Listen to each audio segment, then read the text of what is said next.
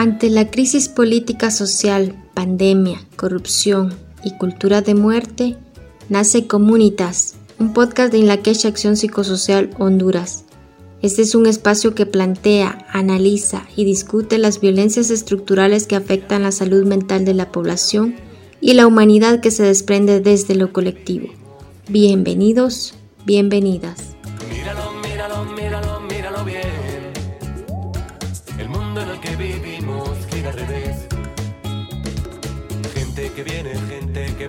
Gente que camina sin pensar que la vida puede cambiar.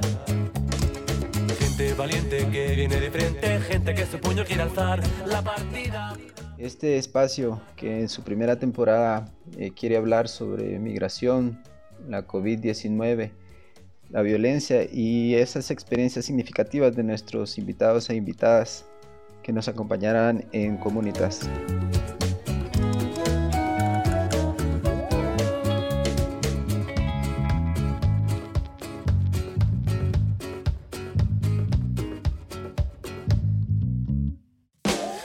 Seguro que en el mundo aún queda gente que no se calla y que lucha por lo que siente. Porque ya llegó la hora de enseñar los dientes. Ante no poder lograr el sueño americano, como se ha vendido en muchas ocasiones, aunque en esta última etapa ya no se habla de sueño americano, sino más bien se habla de una población que va buscando salvar vidas. Ya no es no, es ese mundo de posibilidades que, se busca, sino salvar la vida fundamentalmente. Shameful. Pero de todas maneras, ni seguir vigilando, anyway, anyway, ni seguir vigilando. La canción más emblemática de los últimos tiempos en Honduras. Para muchos, casi un segundo himno nacional. Toda una canción popular que demuestra el sentir y pensar de un pueblo, lo que engloba el folclore hondureño, pero como una canción que denota el sentimiento de un pueblo agobiado por la corrupción, el narcotráfico y toda la ilegalidad e ilegitimidad que representa el gobierno actual, plantea desde su primera estrofa que Ya me voy de mi país, aquí no puedo vivir, porque si me quedo aquí, del hambre voy a morir. Oh, oh, el más allá de la protesta evidente, esto demuestra la realidad en la que se encuentra Honduras en este momento. La migración hondureña hacia el exterior se ha vuelto un tema de alcance internacional. Pero ¿será que esto siempre fue así? Por eso en este podcast queremos abordar la historia de la migración hondureña hacia el exterior, que tiene como eje principal Estados Unidos. Para esto hablamos con Elvin Hernández, miembro del equipo de reflexión, investigación y comunicación ERIC, el cual nos habla sobre su última investigación sobre los ciclos migratorios. ¿Cómo situar históricamente la migración hondureña hacia el extranjero? Esta investigación recién, nosotros lo que hicimos fue documentar los ciclos migratorios más internos, digamos. Pero esos ciclos migratorios también van a tener algunos momentos hacia afuera, digamos. Es una, una combinación de, de los ciclos estos cuatro ciclos no son puros. No es que aquí eh, eh, cada ciclo eh, se, cierra, sino dentro de cada ciclo hay otros flujos migratorios que, nosotros encontramos en, este, en esta investigación. Voy a plantear los cuatro ciclos que nosotros hemos estudiado y luego dentro de esos ciclos vamos a encontrar rasgos de esa migración también hacia, hacia afuera.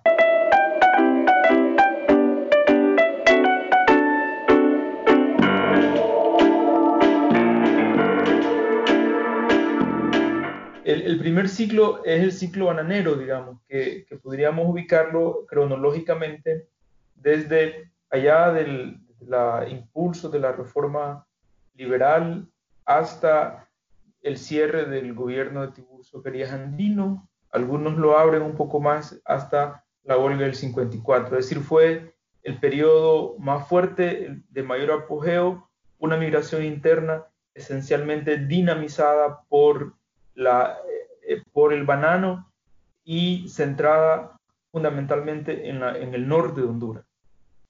Por ejemplo, dentro del ciclo migratorio del banano, nosotros vamos a encontrar que los primeros migrantes hacia los Estados Unidos se van a remontar allá en los 50, especialmente de, de la Ceiba. Los registros están ahí de los primeros migrantes por tener los vínculos que ya habían establecido obreros de las compañías en Ceiba con, la, con gente en, especialmente en New Orleans, es decir, aún en los lugares donde llegaban los barcos que iban cargados aquí de, de banano y que iban hacia New Orleans. Esos primeros flujos migratorios se van a, se van a, se van a conectar en esos años.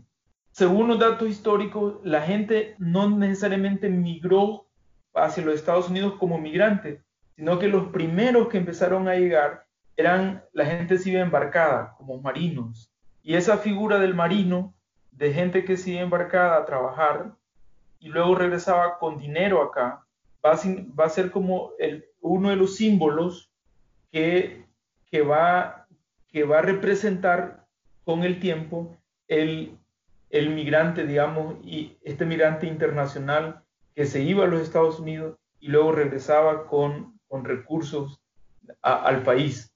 Que dicho de paso, es la misma figura que representaba un, un migrante campesino que venía del sur en los años en los años 30 o 40 a trabajar la costa norte y cuando regresaba al sur, que llevaba 2.000, 3.000 empiras, iba, regresaba así con mucho dinero. Era como, es, es, la misma idea, ¿no? Es decir, una persona que llegaba allá con dinero y que podía tomar y podía invitar a los amigos y podía enamorar a las muchachas y, podía contar la historia, las hazañas de, de trabajar aquí, la vida de, los campos, el tema de, pues, de la violencia, el dinero y, todas esas historias que también van a, configurar esta, esta migración eh, tanto interna como internacional.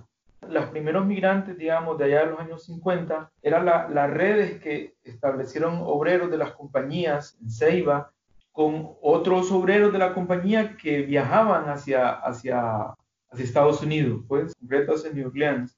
Esas redes son las que van a permitir que el barco sea el mecanismo en este momento hay para moverse, bueno, pues de Honduras hacia los Estados Unidos. Esa es como el, una, una primera explicación, digamos, en el sentido de los medios posibles que la gente tenía y esas redes, esos vínculos que va a establecer un obrero hondureño de la United Free Company o de la Blanquita o de estas empresas instaladas en la Ceiba con un obrero que también era de la empresa en, en Estados Unidos. Y esas redes es lo que va a hacer que la gente se mueva en, en ese primer medio de transporte, digamos, ¿no? No me siento muy bien.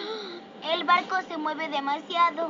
El otro ciclo está marcado por el ciclo agrario, el ciclo de la tierra. Este lo podemos ubicar a partir de la huelga del 54, es decir, como una de las exigencias de los campesinos y de los obreros, eh, y, y se va a extender hasta allá para 1992, como eh, ese proceso de reforma agraria va a tener un golpe muy fuerte con la cancelación, digamos, de la, de la ley de reforma agraria y la implementación de la ley de modernización agrícola. Un periodo, por tanto, que va a tener una característica de una migración del, sur y occidente del país, mayoritariamente también para la costa norte, pero principalmente al Valle de la Guan, que es donde se van a ubicar más cooperativas y empresas asociativas campesinas en el país. Eso no significa que solo fue ahí, también hubo cooperativas en, en Atlántida, el Valle de Leán, también aquí en el Valle de Sula, también hubieron otras colonias agrícolas para el, oriente del país, para Olancho, por ejemplo, para mencionar algunos. Dentro del ciclo agrario vamos a encontrar que no es un ciclo puro. Dentro del ciclo encontramos otra migración eh, internacional. Por ejemplo, vamos a encontrar que en este ciclo hubo mucha migración, por ejemplo, de El Salvador. Vinieron por el tema de la tierra atraídos muchos vinieron a trabajar con la bananera, con migración internacional que llegó, y esos obreros luego muchos van a atraer familias, van a aumentar y van a empezar a, ubicarse en tierras en el país. En el 69, con la guerra del 69, hay una presión fuerte por sacar esos campesinos salvadoreños y va a haber una expulsión de esos, bueno, de esos salvadoreños del territorio hondureño, que va a significar pues una, una migración fuerte internacional de expulsión. También encontramos en este ciclo, nosotros como país fuimos centro de atracción de migrantes en esos años, en esos conflictos armados en los 70, en los 80, de Nicaragua, El Salvador y Guatemala, es decir, nuestros, nuestras fronteras, en algunos momentos, los, los, departamentos fronterizos fueron, fueron sitios de refugio pues, para muchas familias que estaban huyendo de las guerras de esos países, que cuando se firmaron los tratados de paz, los acuerdos de paz, allá en los primeros años de la década de los 90, el 92, muchas de estas familias regresaron a, sus países. Pero también en este ciclo agrario vamos a encontrar otros fenómenos, que eso también va, van a ver como flujos de atracción, pero también de expulsión de migrantes. Es decir, y aquí vamos a ubicar, por ejemplo, el huracán Fifi fue un huracán que afectó mucho la producción bananera y eso va a significar despidos de, obreros y por tanto eso va a significar eh, un flujo de migrantes que también van a dejar la costa.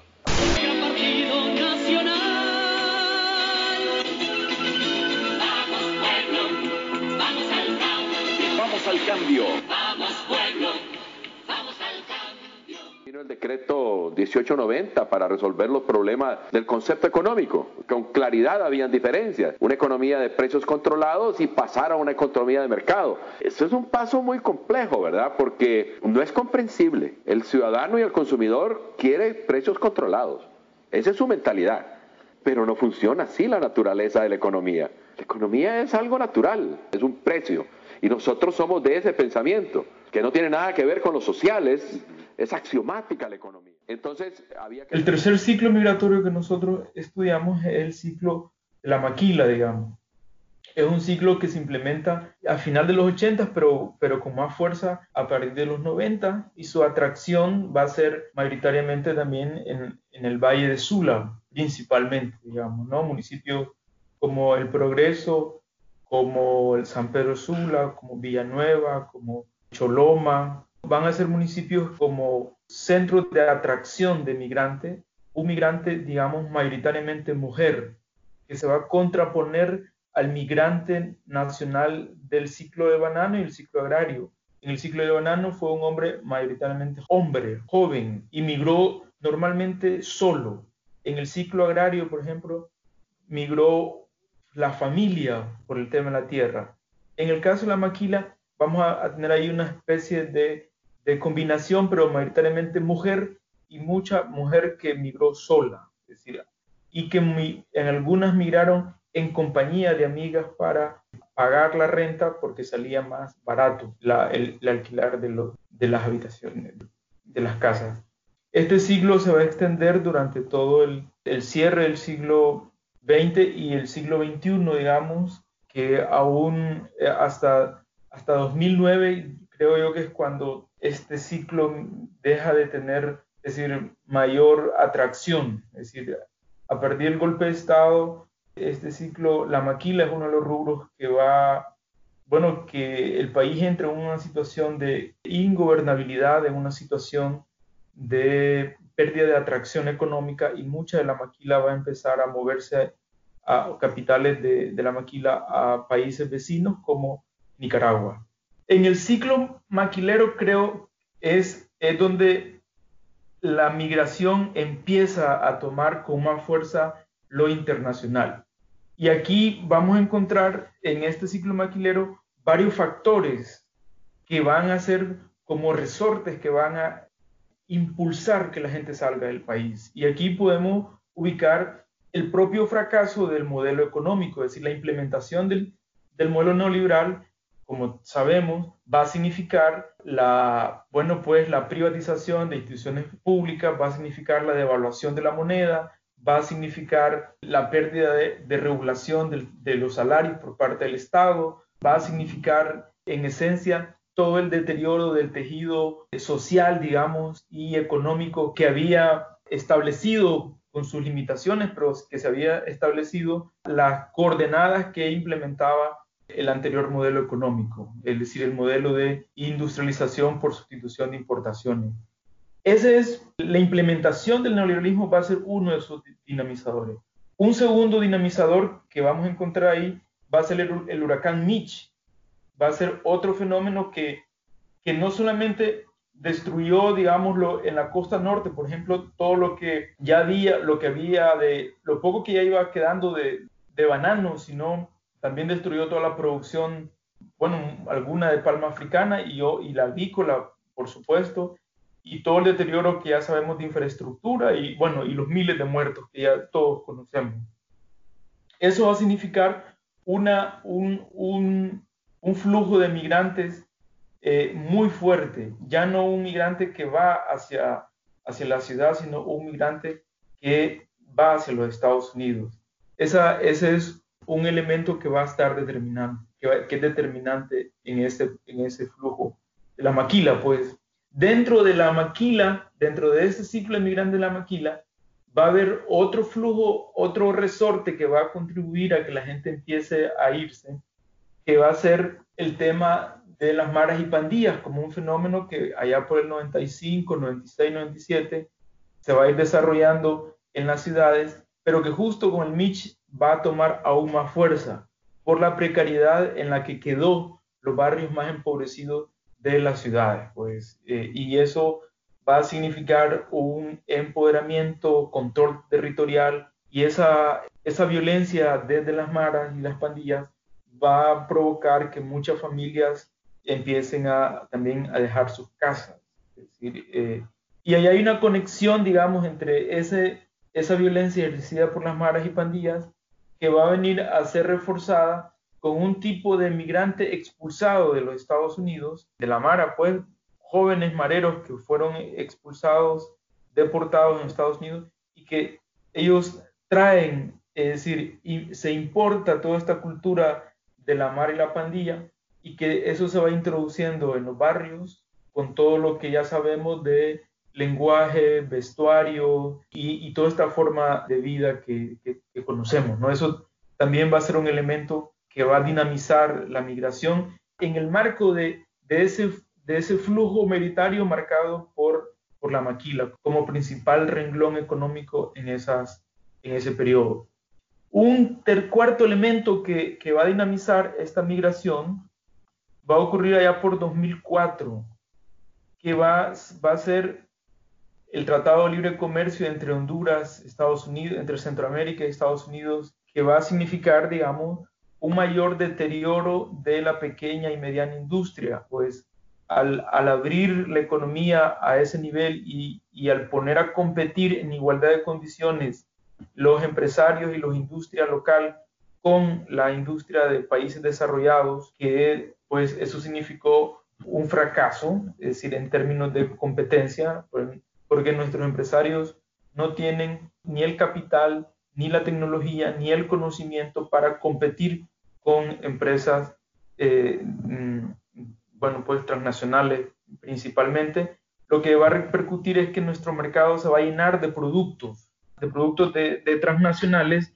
Muchas de nuestras empresas pequeñas pues van a ir cerrando poco a poco y eso va a ir generando mayor desempleo, mayor precariedad en las familias y eso también va a profundizar la migración hacia los Estados Unidos.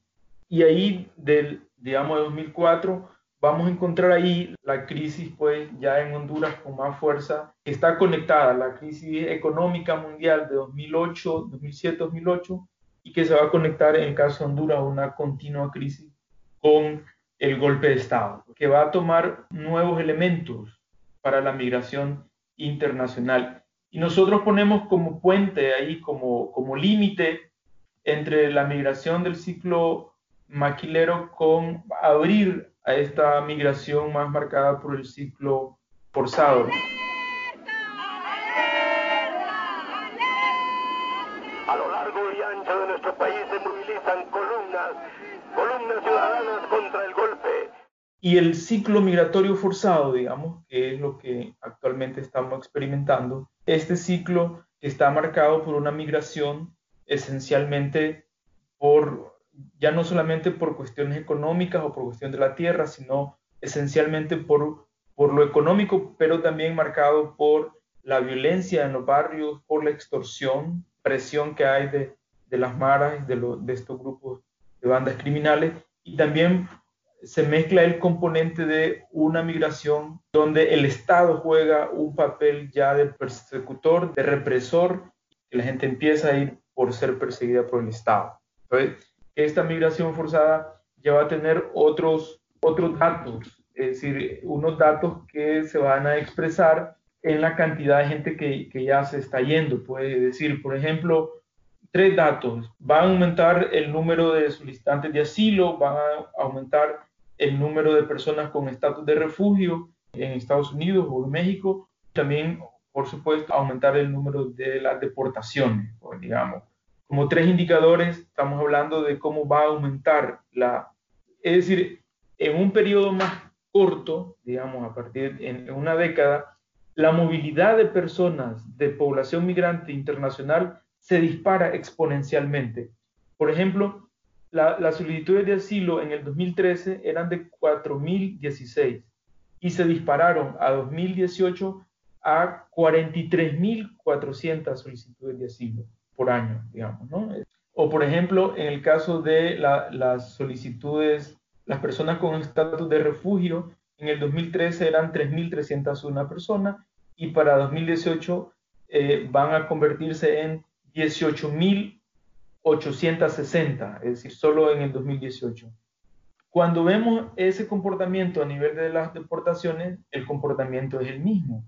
Es decir, en el 2013 habían, teníamos en Honduras 70.658 personas deportadas, pero para el 2019, solo en el 2019 se deportaron 102.892 personas. Es decir, uno ahí puede, puede ver lo que, lo, lo, que significa, pues, en términos de esta migración forzada en este ciclo, pues, que, que va a tener eh, ciertas características que, que, la hacen más compleja. Primero es que la migración es multicausal, digamos, como ya decíamos, ya no solamente es el tema económico fundamental, sino se combina con la violencia generalizada, con las violaciones a derechos humanos. Obviamente se va a expresar el agotamiento de este modelo económico que excluye a las grandes mayorías. En esta década es cuando eh, podemos observar la mayor concentración de riqueza en pocas manos, pues. Y nosotros recogíamos testimonios en la investigación que nos decían, huimos del país por inseguridad y por hambre. Por tanto, es una primera característica de esta migración eh, forzada, de migración internacional. Una segunda característica tiene que ver con los rostros y los perfiles, digamos, que aunque sigue siendo dominante, pues, el perfil del hombre joven, es decir, este joven entre 18 y 30 años, es decir, que, que se va de mojado, a veces solo, a veces con coyote, pero digamos, en este ciclo migratorio surgen con más fuerza perfiles como grupos familiares y va a encontrar mujeres y menores de edad. Esa es otra eh, característica de, este ciclo, es decir, que ya vamos a ver los menores no acompañados como ocurrió ya por 2014, digamos, para poner un ejemplo de este.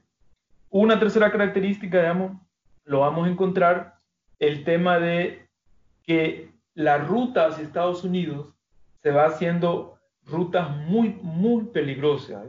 ya es un tema eh, que eh, migrar y hacia Estados Unidos es jugar con la muerte de alguna manera. Sin embargo, eh, se juega con la muerte o se juega con la vida. Podemos ver qué, qué categoría nos sirve mejor, pero la, la, gente cuando sale ya desde que entra a Guatemala va a encontrar cada vez los caminos son más peligrosos, eh, más costosos, van a haber más controles por parte del Estado, mecanismos para controlar la gente, para detenerlos, para contenerlos y para deportarlos. Van a encontrar también una combinación entre las acciones por parte de, de esos controles del Estado, de esos mecanismos de contención, detención y deportación del Estado, van a estar combinados con los mecanismos de detención y de extorsión y de secuestro por parte de los grupos criminales. Se combinan esos dos elementos que obviamente lo que se va a provocar es que esa ruta se convierta más cara, pues, porque son miles de millones de dólares los que se juegan cada año en esa ruta de, de migrantes. Es decir, el negocio de la migración, del coyotaje, pues, va, va a subir exponencialmente y se va a combinar con el elemento del narcotráfico aquí también, ¿no? Es decir, incluso hay rutas que usan los coyotes para los migrantes que son las mismas rutas de la droga y en alguna parte de la ruta le ponen a condición a los migrantes que pagan un costo por, por llevarlo y luego la otra parte la pagan cargando un poco de, droga. De hecho, hay testimonios que vamos a encontrar en esta etapa de gente que se queda trabajando incluso, con, les pagan también, o sea, son, son personas que tienen unas condiciones físicas que los mismos grupos criminales los consideran eh, buenos trabajadores y les ofrecen, en vez de, llevarlos hacia su destino final, hacia Estados Unidos, les pagan bien y los tienen trabajando con ellos, haciendo este trabajo, digamos, finalmente de mulas, pues para transportar cocaína en estas fronteras entre México y Estados Unidos. Pero quizás el dato más importante en esta década, es decir, en estos últimos 10 años pues, de, esta migración forzada, y tal vez es por lo que el mundo ha vuelto a, traer la mirada a Honduras en tema de crisis migratoria, tiene que ver por estas últimas dos crisis, pues la crisis de los migrantes, de los menores no acompañados y obviamente el tema de las caravanas, ya como la expresión más dramática del deterioro del tejido político, económico y social en Honduras, que la gente se tiene que ir ya masivamente. Es decir, ya todas estas imágenes que, que aún guardamos en la retina del ojo de, cómo las madres con sus niños, con su, bueno, pues con, con sus hermanos, con familias completas, pues madres, hijos y sus padres, iban de esa manera tan, tan decidida con, marcado por la, incertidumbre y, y, esa, ese trayecto tan duro que le espera, pues, por, por todas estas características que, que ya hablé. La primera caravana centroamericana de migrantes inició a principios de octubre del 2018 en San Pedro Sula y concluyó después de casi 40 días en playas de Tijuana. Atravesó al menos 13 estados en México. 81.5% eran hombres 18.5% eran mujeres. Cerca de 7.000 personas llegaron a Tijuana. Entre las principales causas de inmigración se encuentran falta de empleo o crisis económica en su lugar de origen, ingresos muy bajos o malas condiciones de trabajo, violencia o inseguridad en su lugar de origen. ¿Qué es lo que nosotros también encontramos en este ciclo como parte de esa característica? Es que eh, al, fracasar el modelo económico, muchas muchas de las mismas obreras, por ejemplo, de las maquilas, que después de trabajar 10, 15 años en la maquila, eh, ya no las quieren contratar y, o ya están buscando en la empresa cómo despedirlas y, quieren sacarlas, pues ya como, un, como mano de obra desechable, es decir, o, como diríamos en, términos de, un campesino productor de caña de azúcar, que decía, es un bagazo, el bagazo de la caña cuando ya le sacaron todo el jugo y ya lo, lo desecha como, como basura. Es decir, así la maquila, los empresarios de la maquila, así han desechado la, las obras de la maquila y muchas de esas, de los testimonios que nosotros recogimos eh, en el 2018 y, y 2019, justo eh, recogimos muchas obreras que, que, nos decían, no, venimos porque es que ya no, yo no tenía para darle comer a mis hijos.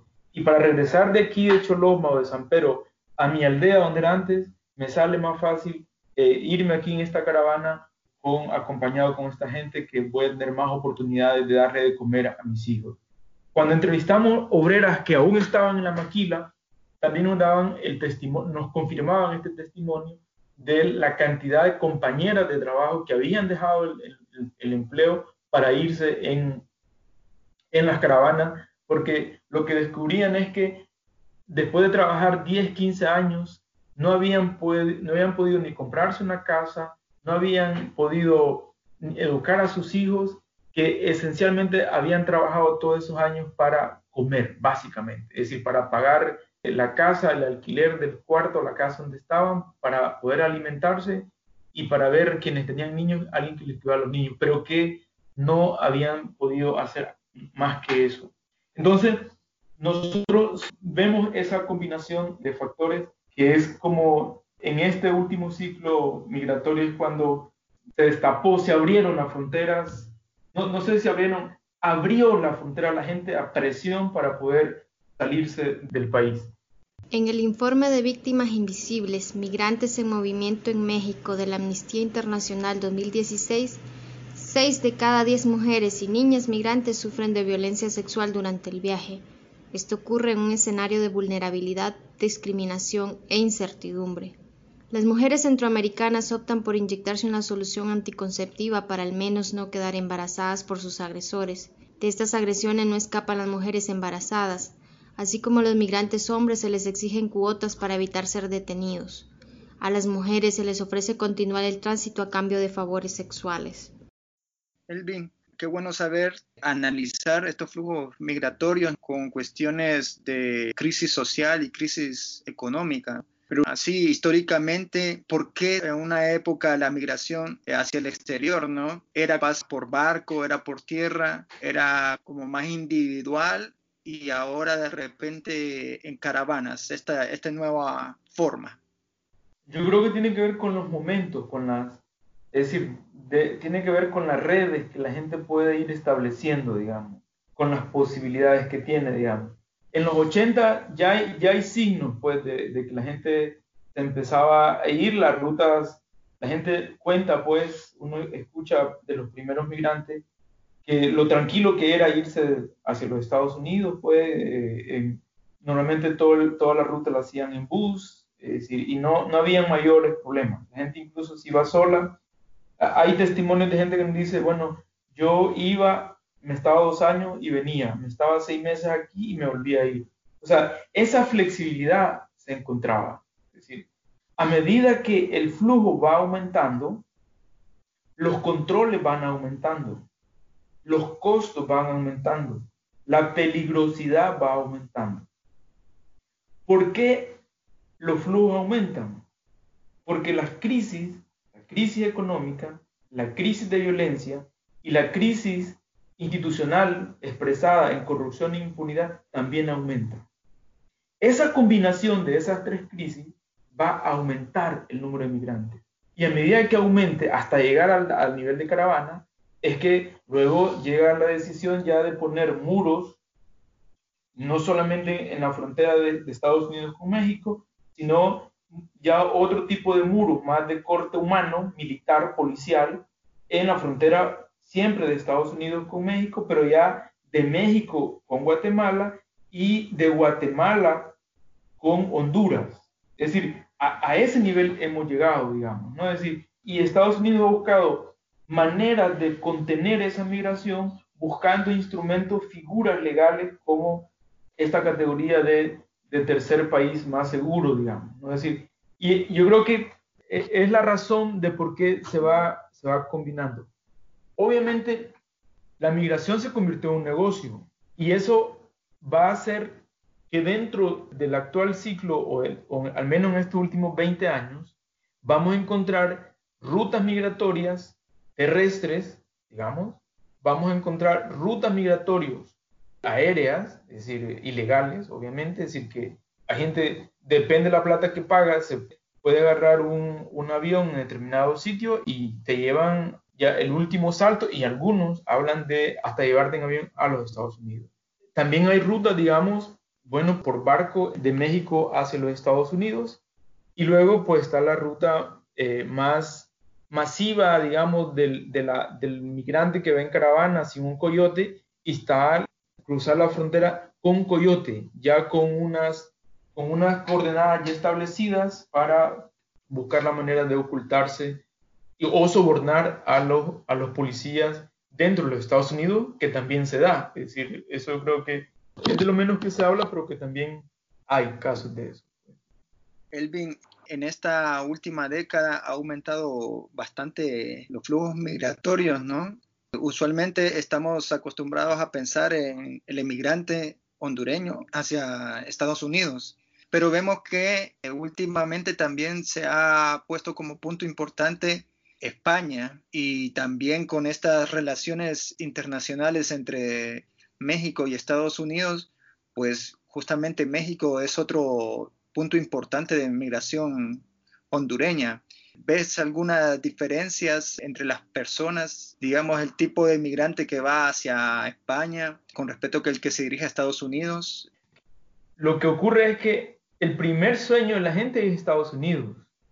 Lo que pasa es que en la medida que hay más dificultades, más controles, hay más inseguridad, hay más peligro, pues, en la ruta para llegar a los Estados Unidos, entonces la gente va buscando nuevas, nuevas alternativas. Ese, ese migrante, digamos, que podría tener un poco más de posibilidades, digamos, de pagar un coyote, ya no piensa en los Estados Unidos, sino que ese migrante va pensando en otros países y especialmente es un migrante más mujer, digamos, que va a migrar hacia eh, países como España. Es decir, ¿y por qué mujer? Bueno, esencialmente por el tipo de trabajo más cotidiano que hay allá, que, es lo que necesitan es España como uno de los países con población bastante adulta, pues mayor, y que una, una de las demandas principales de mujeres es cuidar a, las señoras, a los señores, ya sea que están en sus casas o en asilo de, ancianos, y eso va a ser el principal rubro de, bueno, de fuente de ingresos, pues de trabajo de la gente allá. Y eso, ese tipo de migración claramente va a tener algunas diferencias, digamos, importantes que va, van a ver. Eh, sin duda, el ingreso puede ser menor, eso, digamos, lo que puedan ganar previsiblemente puede ser menor. Sin embargo, hay otras cosas que compensan, que tienen que ver con el idioma, por un lado, es decir, que, que puedas irte a un país en el que automáticamente puedes comunicarte con el jefe o con la jefe donde trabajas, con el resto de ciudadanos, que puedas ir a, a un centro comercial, a un restaurante, a un sitio, y puedes eh, hablar y entender el idioma, eso te permite un tipo de calidad de vida, digamos, dentro de las condiciones que implica, pero te permita unas posibilidades que para movilizarte, para, para la convivencia, para todo, para la recreación, que al migrante le da cierta, ciertas posibilidades.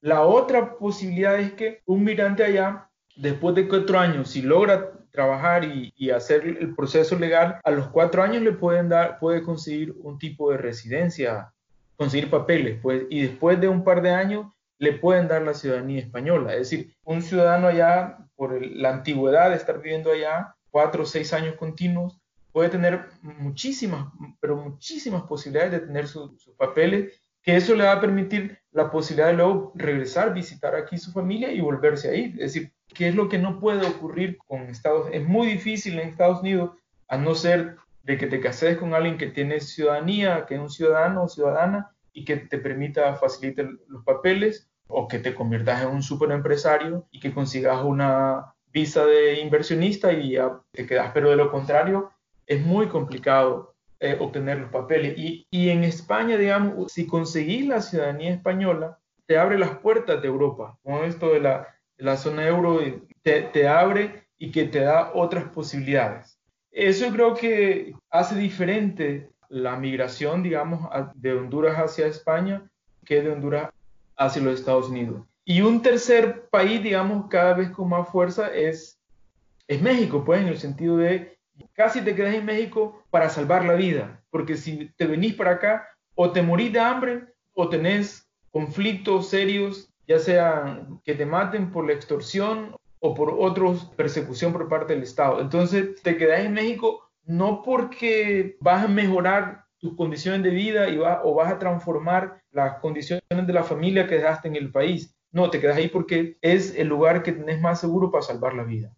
Elvin, nos quedan dos preguntitas nada más. Si, ¿Cómo está el tema de las remesas? Que sabemos que tiene un alto impacto, digamos, en lo que es la economía del país, es como un sustento. ¿Cómo sería esto de las remesas en cuanto a también estas eh, negociaciones que se dan a nivel, pues, de la más alta esfera política, ¿no? Estados Unidos, México, ¿cómo también se manejaría esto de las remesas ahí? Bueno, hasta ahora la remesa, digamos, es el rubro más importante para las economías como la centroamericana y particularmente como la hondureña, digamos.